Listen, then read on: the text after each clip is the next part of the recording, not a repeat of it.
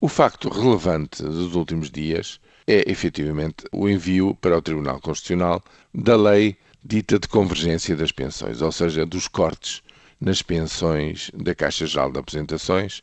Recordo as pensões, não só as pensões futuras ou daqui para a frente, mas as que estão neste momento já a pagamento.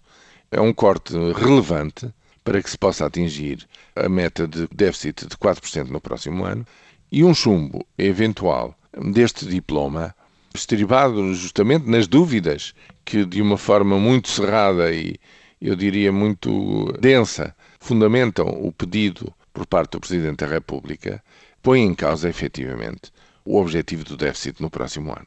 Este envio, só por si, traduz uma certa desconfiança e, portanto, é um golpe político pelo terceiro ano consecutivo em relação à estratégia orçamental do governo.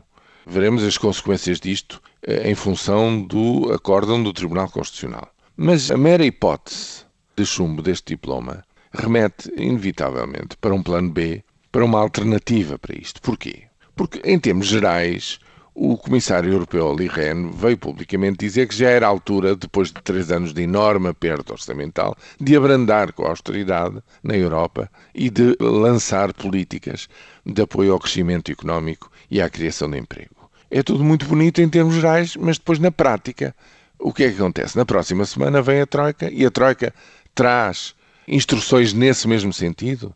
Bom, aqui está um cenário onde essas instruções caberiam inteiramente, ou seja, admitir perante as restrições constitucionais que o déficit pudesse ficar-se nos 4,3, 4,4%. A Troika nem quer ouvir falar disto, porque considera que é sacrosanto o objetivo de não ultrapassar os 4% para ter pela primeira vez no próximo ano um superávit primário nas contas públicas.